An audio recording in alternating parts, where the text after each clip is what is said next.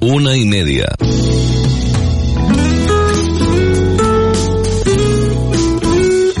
Radio Las Palmas FM. Hola, todos los jueves desde las 3 de la tarde, el mundo del baloncesto, la canasta aquí en Radio Las Palmas. Soy Luis Hernández y te espero todos los jueves, te repito, todos los jueves desde las 3 de la tarde. Solo baloncesto, la canasta, los jueves desde las 3 de la tarde.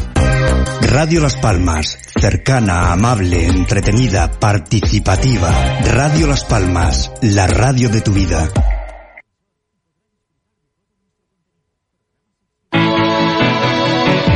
Domingo 5 de junio debes grabarlo en el calendario. El excelentísimo Ayuntamiento de Valle Seco, con motivo de las fiestas de San Vicente Ferrer, presenta Pride 2022, tributo a U2 by Inolvidable FM, el concierto de las canciones más inolvidables de la banda irlandesa. Domingo 5 de junio a las 20 y 30 horas en la plaza de la iglesia de Valleseco. Pride 2022, tributo a U2, by Inolvidable FM. Presentado por Michael Ramírez. Organiza Ayuntamiento de Valleseco. Colabora Cabildo de Gran Canaria. Concierto gratuito.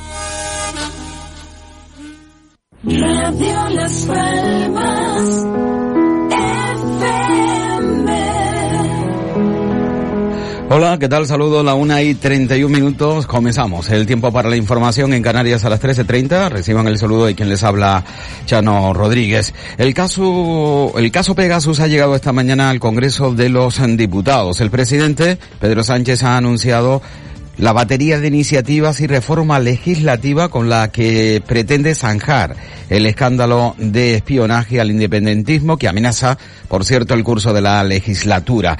En primer lugar, el presidente eh, ha desvelado que va a acelerar la aprobación de una nueva ley de secretos oficiales que va a sustituir a la vigente desde el año 1968 en plena dictadura.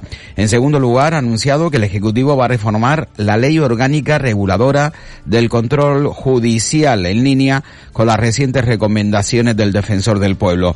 El objetivo, ha explicado, es reforzar la garantía del control judicial, además de asegurar al máximo el respeto de los derechos individuales y políticos de las personas. El presidente ha asegurado además que el Ejecutivo va a actualizar tanto su estrategia de seguridad nacional como el plan de ciberseguridad. Por eso les anuncio, señorías, dos iniciativas legislativas que vamos a emprender para modernizar el marco regulatorio de los servicios de inteligencia de nuestro país. En primer lugar, el Gobierno va a aprobar una nueva ley de información clasificada, también denominada de secretos oficiales, que va a sustituir a la vigente que está aprobada, señorías, en el año 1968, es decir, durante la dictadura. Yo creo que es 1968. Es fundamental, es impostergable que la norma se adapte a los principios democráticos, constitucionales, así como, lógicamente, a los mejores y mayores estándares internacionales. Y, en segundo lugar, les anuncio también, señorías, que el Gobierno reformará la Ley Orgánica Reguladora del Control Judicial del CNI en la línea de las recomendaciones del Defensor del Pueblo. Se trata de reforzar las garantías de ese control, además de asegurar el máximo respeto a los derechos individuales y políticos de las personas. Y en la misma se van a tener en cuenta, lógicamente, las consideraciones que formule el Parlamento Europeo sobre las tecnologías de interceptación de comunicaciones de última generación. Y en tercer lugar, señorías, vamos a actuar o vamos a continuar, mejor dicho, trabajando y esforzándonos para redoblar la seguridad y blindarla lo máximo posible en el futuro. Por eso creemos necesario también alinear la Directiva de Inteligencia al marco de la Estrategia de Seguridad Nacional aprobada en el año 2021.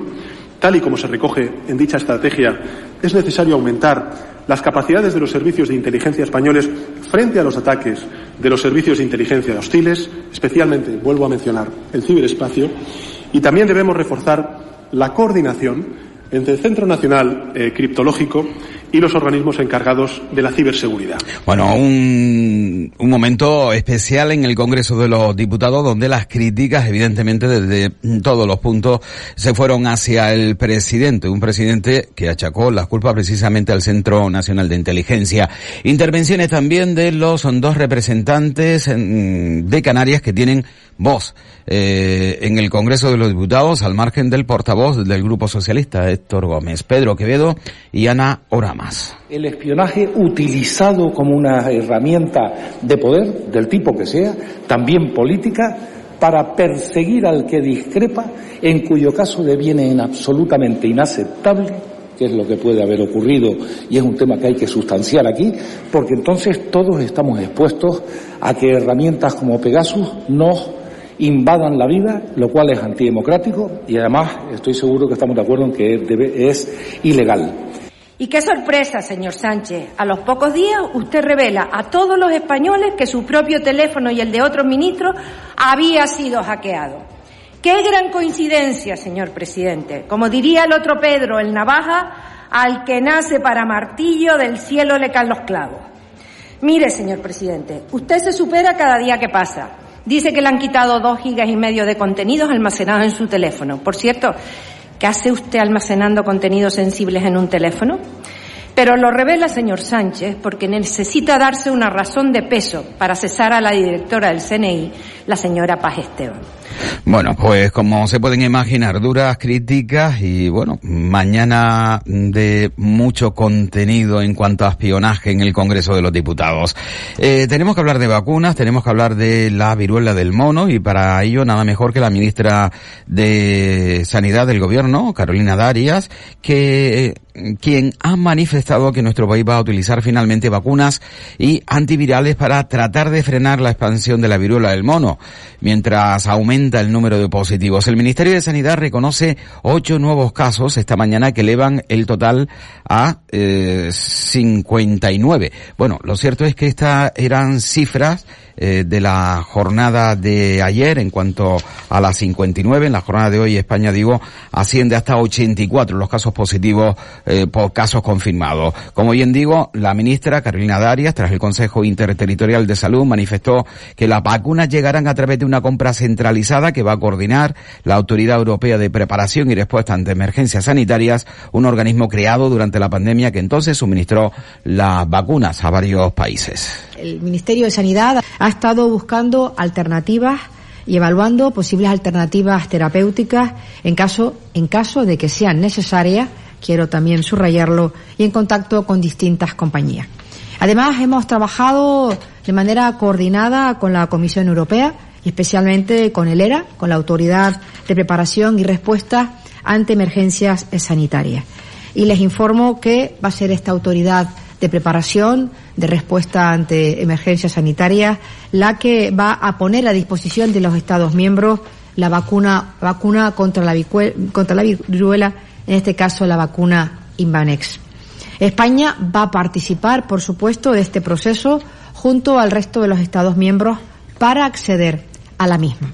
Bueno, hay que indicar que Canarias tiene cuatro casos confirmados de la viruela del mono, tres en Tenerife y uno en Gran Canaria, y siete, por cierto, están en estudio.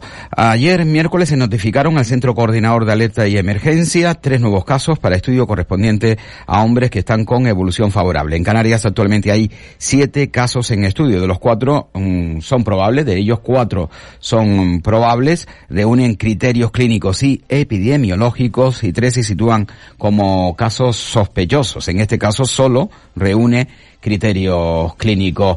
El portavoz del Partido Popular, eh, Miguel Ángel Ponce, en el Parlamento de Canarias, esta mañana eh, nos informaba sobre la situación de la viruela del mono y cómo se está desarrollando. El momento es muy poco oportuno para que aparezca otro otro virus, en este caso en fase epidémica. No podemos hablar de pandemia porque una de las características de este virus es que no tiene la transmisibilidad tan alta que tiene el, el, el COVID, ¿no? El coronavirus. Pero claro, el, momento de que coincide una pandemia con una epidemia, en este caso, eh, con otro virus, pues la verdad que hace que se genere alarma social.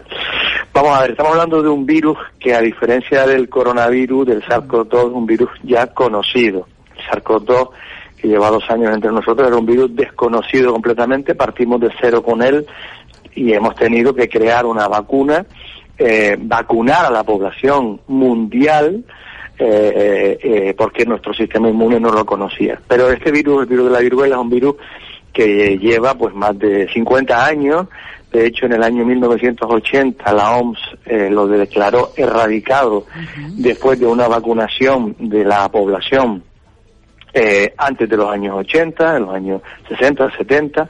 De hecho, la población mayor de 50 años está eh, vacunada, se vacunó en su momento, eh, porque la gente un poco nos entienda, solía dejar una pequeña marca en el, en el brazo, seguro que muchos, muchos oyentes eh, con más de 50 años saben que a lo mejor tienen alguna marca en el brazo que dejaba esa, esa vacuna, por lo tanto hay una gran parte de la población que ya tiene una, una inmunidad, al menos parcial, y ya por lo tanto, em, ya digo, tenemos vacunas. Tenemos vacunas, señala el propio eh, responsable Miguel Ángel Ponce de la Portavesía de Sanidad en el Parlamento de Canarias. Además es neumólogo como profesión.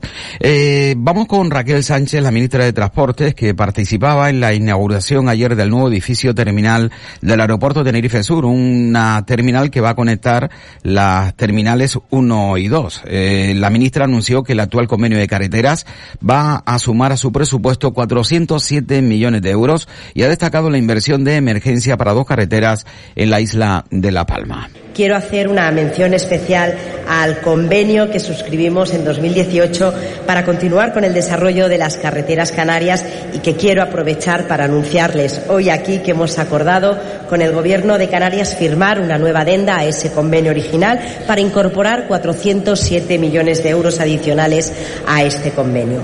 De esta forma, con esta medida, incrementamos la inversión total de 200, de 1.200 millones a 1.607 millones hasta el 2027. Por lo tanto, ampliamos su vigencia y lo que es más importante de todo, que solventamos el contencioso judicial que arrastramos por las decisiones que en su día adoptó el anterior gobierno.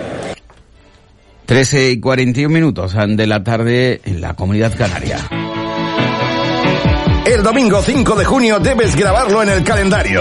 El excelentísimo Ayuntamiento de Valle Seco, con motivo de las fiestas de San Vicente Ferrer, presenta Pride 2022, tributo a U2 by Inolvidable FM, el concierto de las canciones más inolvidables de la banda irlandesa. Domingo 5 de junio a las 20.30 horas en la plaza de la iglesia de Valleseco. Pride 2022, tributo a U2, by Inolvidable FM. Presentado por Michael Ramírez. Organiza Ayuntamiento de Valleseco. Colabora Cabildo de Gran Canaria. Concierto gratuito. ¿Necesitas hacer una página web? Weblaspalmas.es. ¿Quieres estar en las primeras posiciones de Google? Weblaspalmas.es. Estamos a la vanguardia en tecnología para el desarrollo de páginas web de última generación. Visita nuestro estudio y te asesoraremos sin ningún compromiso. Confía en la empresa líder en Canarias. Entra en weblaspalmas.es. El Ayuntamiento de la Vega de San Mateo, a través de la campaña La Cumbre Vive, quiere poner en valor la zona cumbrera de la Vega de San Mateo. Naturaleza, encanto, cercanía, tradiciones, gastronomía, sinónimos de nuestro municipio de la Vega de San Mateo. Ven y disfruta de nuestra cumbre. La Cumbre Vive, campaña financiada por la Consejería de Industria, Comercio y Artesanía del Cabildo de Gran Canaria. La Cumbre Vive. El Ayuntamiento de Las Palmas de Gran Canaria presenta Senior Festival. Más de 18 horas de música, diversión, áreas de relax, gastronomía, terrazas, zonas de descanso y mucho más. Una gran producción para disfrutar al aire libre con los conciertos de Los Diablos, Los del Río, Bertín Osborne, El Consorcio, Los Brincos, Lucrecia, Los Sirex, Los Mustang, Elena Bianco y los mismos, Radio Topolino Orquesta, La Década Prodigiosa. Ahora te toca a ti, Senior Festival, 23 y 24 de julio, Plaza de la Música, entradas en el corte inglés y seniorfestival.es. 13 y 44 minutos, continuamos en Canarias a las 13.30. Los contribuyentes podrán empezar a solicitar desde hoy jueves 27 de mayo su cita previa para la atención presencial de la declaración de la renta correspondiente al año 2021, aunque será el próximo día 1 de junio cuando la agencia tributaria comenzará a asistir a los ciudadanos en sus oficinas para la confección y presentación de los documentos. Además de la presentación por internet a través de la página de la agencia y de la aplicación los contribuyentes menos habituados a las nuevas tecnologías que requieran asistencia personalizada tienen también este año a su disposición desde principio de mayo el plan Le Llamamos. Es una alternativa a la asistencia presencial en oficinas. Recuerden que el plazo de presentación finalizará el 30 de junio para declaraciones tanto a ingresar como a devolver, si bien el plazo en las declaraciones a ingresar con domiciliación concluirá el próximo 27 de junio. La Consejería de Transición Ecológica del Gobierno de Canarias, que ha puesto en marcha el inventario de emisiones de gases de efecto invernadero que va a permitir cuantificar la cantidad de CO2 emitida por el consumo de energía por parte de territorios y sectores económicos de las islas, lo que va a permitir calibrar el impacto de las medidas que se implementen para lograr los objetivos de descarbonización del archipiélago. Eh, en la presentación de este estudio, el consejero eh, José Antonio Balbuena ha anunciado que van a estudiar cómo amortiguar y absorber y compensar la huella de carbono del tráfico aéreo, tras anunciar el presidente del gobierno, Ángel Víctor Torres, eh, que las conexiones en avión y barco entre las islas quedarán exentas de la tasa verde. El presidente del gobierno, Ángel Víctor Torres, también ha querido destacar la visita de tres ministros esta semana a las islas. Bueno, yo diría a Tenerife. Hemos tenido la suerte en Canarias de que hayan estado y estén con nosotros tres máximos representantes de tres ministerios. Este lunes estaba aquí, en Tenerife, en Santa Cruz, Teresa Rivera, acompañándonos en el desmantelamiento de la refinería de Santa Cruz. Un proyecto singular de una refinería del año 2000, 1930 y que va a suponer un cambio absoluto en lo que es la regeneración urbana de la capital de la isla de Tenerife, en uno de los proyectos más relevantes de toda la Unión Europea de una apuesta por la sostenibilidad y la transformación verde. Esta mañana estábamos con el ministro de Asuntos Exteriores, que nos trasladaba el compromiso de su ministerio para defender aquello que como región ultraperiférica y sobre todo con la conectividad canaria demanda y para manifestar también públicamente su compromiso por defender la candidatura de Canarias para la futura agenda, Agencia Europea del Turismo. Y esta tarde Raquel Sánchez interviene para presentar junto a todos nosotros la remodelación de esta terminal, del aeropuerto de Tenerife Sur. Y aunque no es exactamente algo que motive lo que es la presentación de, de este evento, pero tiene mucho que ver bueno, pues la presencia de tres ministros destacados por el presidente del gobierno de Canarias, Ángel Víctor Torres. Eh, vamos con transición ecológica y vamos hasta el pleno del Parlamento de Canarias para destacar que el gobierno de Canarias definitivamente va a ceder y va a repetir el sondeo para el realojo de los habitantes de Ojo de Garza. Estamos hablando de más de 4.000 vecinos que se han visto afectados por el plan director del año 2001 para la construcción de una tercera pista en el aeropuerto de Gran Canaria. Una defensa ultranza de estos ciudadanos la hizo la actual alcaldesa, Carmen Hernández, que también es miembro del Parlamento por Nueva Canarias. Y digo maltrato institucional porque tener durante 20 años, por un plan director que ellos no eligieron, donde el Estado decide ampliar el aeropuerto de Gran Canaria y donde AENA, una empresa pública, por cierto, una empresa pública, deja en absoluta situación de incertidumbre a 4.000 vecinos y vecinas, no puede ser considerado, sino de otra manera, que maltrato un plan director que además les condena, como digo, a o ser indemnizados eh, o a, por expropiaciones forzosas. Por cierto, la mayor expropiación forzosa del Estado. Hablamos de un barrio completo. O a ese convenio, esa solución pactada entre todas las administraciones canarias y la propia AENA, por cierto, con una cláusula forzada a última hora, porque probablemente sabía lo que podía pasar con el sondeo, lo que está ocurriendo hoy. Consejero, le decimos que ese sondeo no es válido que desde el Ayuntamiento de Telde, desde el Gobierno de Telde, desde los vecinos de Telde y de esta diputada le pedimos que suspenda el sondeo, que lo anule, que lo declare nulo por mal hecho, porque la metodología que se siguió fue incorrecta por extemporáneo, llegó a los vecinos cinco años después sin ninguna garantía. Por tanto, le invitamos, le pedimos, le rogamos en nombre de los vecinos de Telde, los afectados, a que se dé por nulo el sondeo. Y así fue. El gobierno de Canarias se va a repetir el sondeo para el realojo de Ojos de Garza. Hay que ponerse en la piel de estos ciudadanos, ¿eh? de estos cuatro mil vecinos, de estas más de 888 viviendas que se han visto afectadas por la ampliación del aeropuerto. Eso fue en el año 2001. Estamos en el 2022. Han pasado 21 años y no se ha movido una piedra para la ampliación del aeropuerto, para la creación de una tercera pista. Y durante estos 21 años, los propietarios de esta vivienda no pueden acometer mejoras en su vivienda.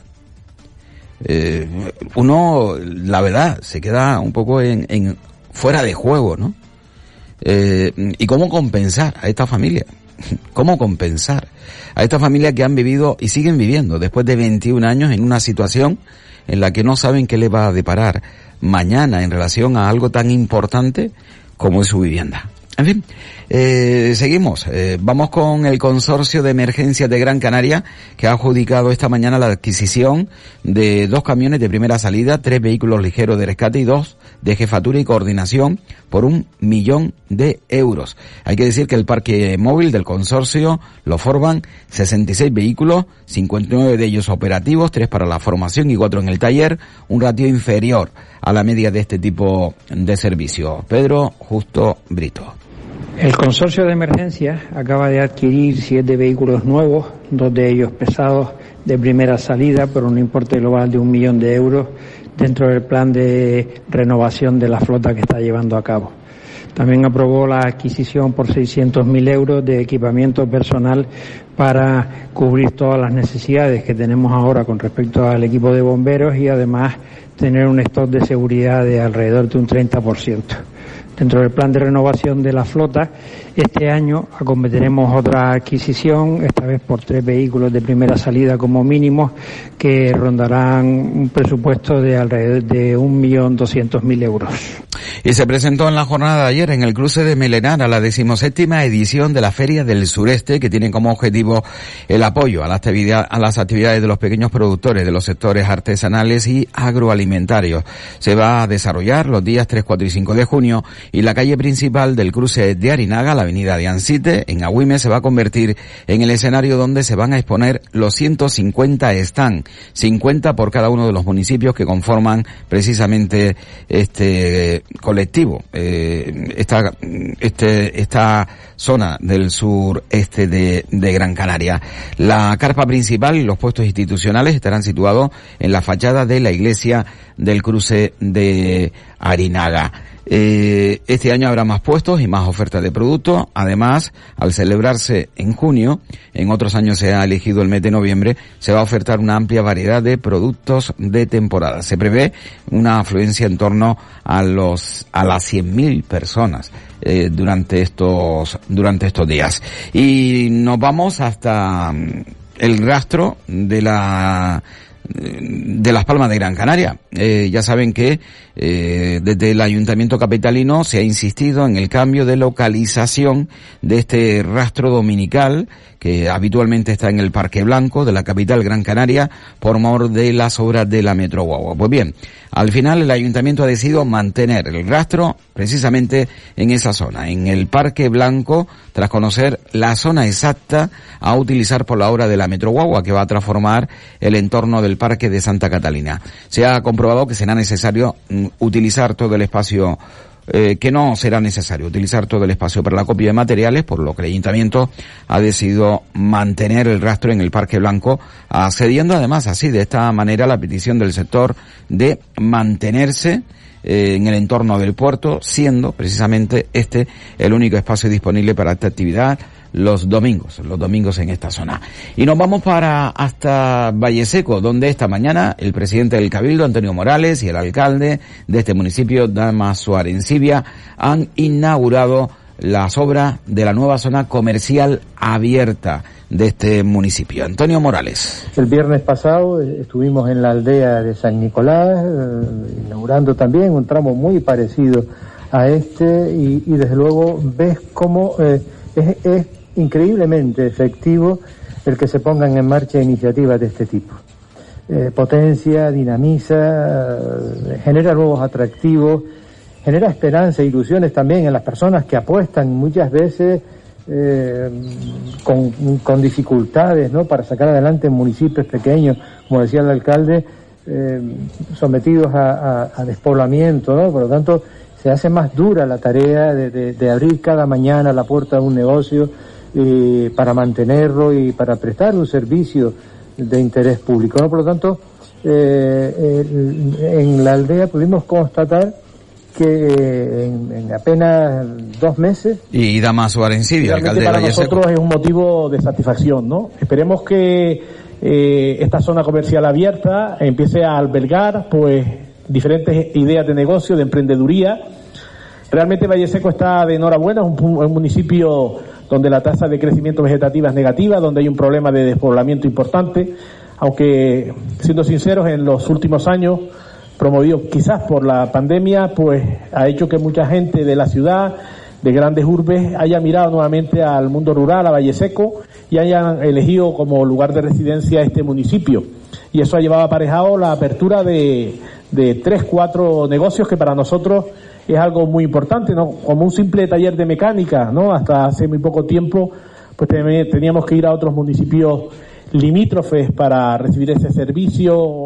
Y la Guardia Civil entramos eh, en otras noticias. En coordinación con Vigilancia Aduanera han intervenido el pasado 23 de mayo 215 kilos de cocaína camuflados en un contenedor procedente de Brasil que contenía más de 50 sacos de azúcar, cristal blanco, droga que tendría un valor en el mercado de 7,6 millones de euros en un mercado obviamente ilícito. El buque procedía del puerto de Santos en Brasil y tenía previsto continuar su destino hacia el continente africano tras llevar a cabo el transbordo en el puerto de la capital Gran Canaria. Un hombre de 53 años que ha resultado herido grave tras caerse en la noche de ayer sobre las 10 y cuarto de un muro de unos 5 metros en el paseo de San José de la capital Gran Canaria. Tuvieron los efectivos de bomberos que rescatar al herido que había caído en una zona de difícil acceso y en el momento de la asistencia presentaba politraumatismos de carácter grave por lo que fue trasladado al Hospital Universitario Insular de Gran Canaria.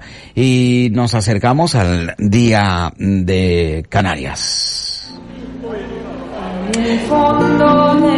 Conciertos para celebrar precisamente este día aquí en Gran Canaria. El Cabildo apuesta una vez más por la música folclórica, mezclada con rock, con pop y con rap. El concierto tendrá lugar el domingo 29 en el Parque de Santa Catalina a partir de las siete y media de la tarde.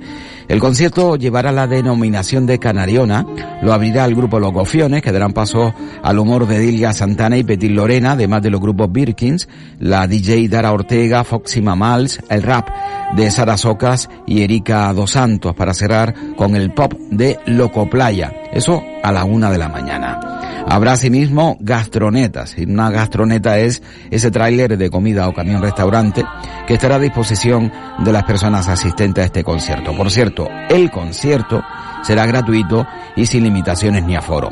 Y el domingo 29 de mayo, también el domingo 29 de mayo, pero en este caso a las 9 de la noche, a las siete y media es el concierto del Cabildo en el Parque de Santa Catalina.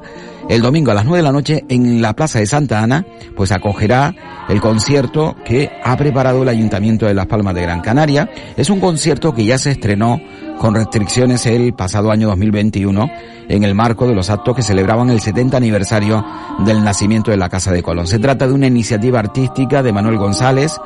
El Ayuntamiento de Las Palmas de Gran Canaria brinda precisamente y presenta Néstor Álamo, Isla y Canción. Concierto que revisa los temas más populares de Néstor Álamo con el coro de la Orquesta Filarmónica de Gran Canaria, a la que se van a unir las voces de destacados intérpretes como Elena y Gladys Cabrera, Isabel Padrón y Francisco Navarro.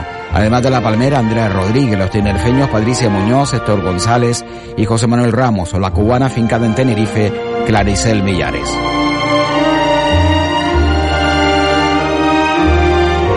Hay que decir que todas las canciones serán interpretadas, bien a dúos o por solistas o en coro, en versiones sinfónicas, sí, en versiones sinfónicas. Y ya saben eh, que también y Terror prepara una iniciativa curiosa. El ayuntamiento celebra el Día de Canarias con la realización el, día, el 28 de mayo, el próximo sábado, del bocadillo de chorizo de Terror, claro, más largo de la historia, con medio kilómetro de longitud recorriendo varias calles del casco de Terror. Ponemos el punto y final a este tiempo con la información. Enseguida, tiempo para el deporte, en Deportes en Punto.